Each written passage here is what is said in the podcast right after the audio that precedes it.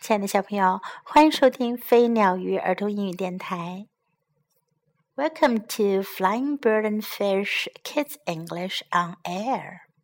今天，Jessie 老师要继续为你讲弗洛格的故事。Frog and Duck，弗洛格和鸭子。Frog and Duck were out walking。弗洛格和鸭子在外面散步。Let's swim," said Frog. 我们来游泳吧，弗洛格说。Let's go underwater like fish," said Frog. 让我们像鱼儿一样在水下面游吧。Let's sail on top like a ship," said Frog. 让我们像船一样在水面上航行吧。这回呀，Frog 可是坐在鸭子的身上，在水面上航行哟。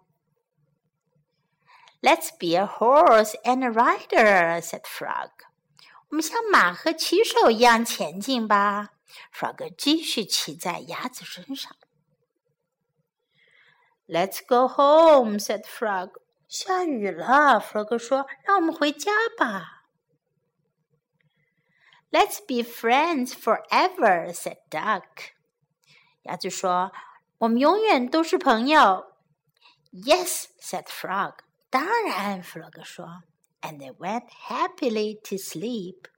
然后啊，他们就进入了甜蜜的梦乡。在这个故事当中，小朋友们听到的是不是最多的就是 “let's”？对了，这个句型啊，上一次我们刚刚学到过，我们再来复习一下：“let's” 就是让我们，“let's” 让我们，我们来，“let's swim”。我们来游泳吧，让我们游泳吧。Let's swim. Let's go underwater like fish.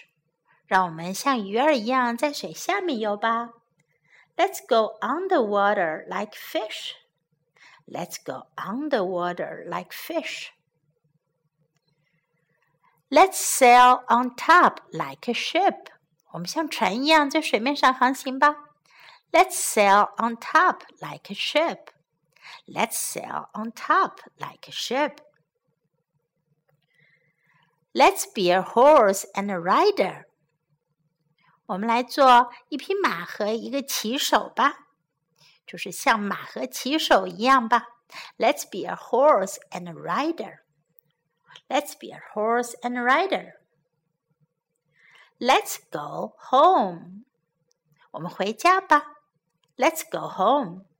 Let's go home. Let's be friends forever. Let's be friends forever. Let's be friends forever. 让我们永远做朋友吧。这个故事当中有这么多以 "Let's" 开头的句子，不过小朋友们，你们记住这三句就好了。Let's swim，我们去游泳吧。 Let's swim.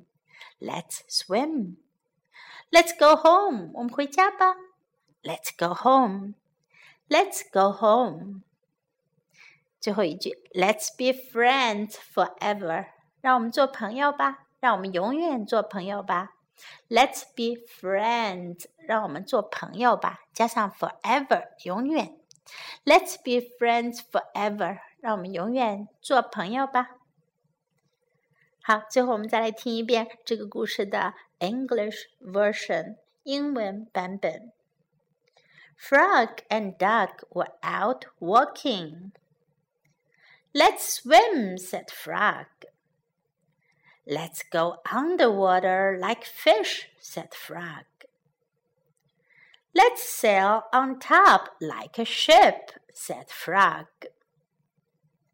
Let's be a horse and a rider, said Frog. Let's go home, said Frog. Let's be friends forever, said Duck. Yes, said Frog, and they went happily to sleep. 好了，故事讲完了。这是老师要考一考小朋友哦。在这个小故事当中啊， 好像弗洛格说了很多话，鸭子只说了一句。那么鸭子说的是哪一句呢？小朋友们，你有没有听到啊？你可以告诉杰西老师你的答案哟。好了，我们今天的故事就到这里，我们明天再见，拜。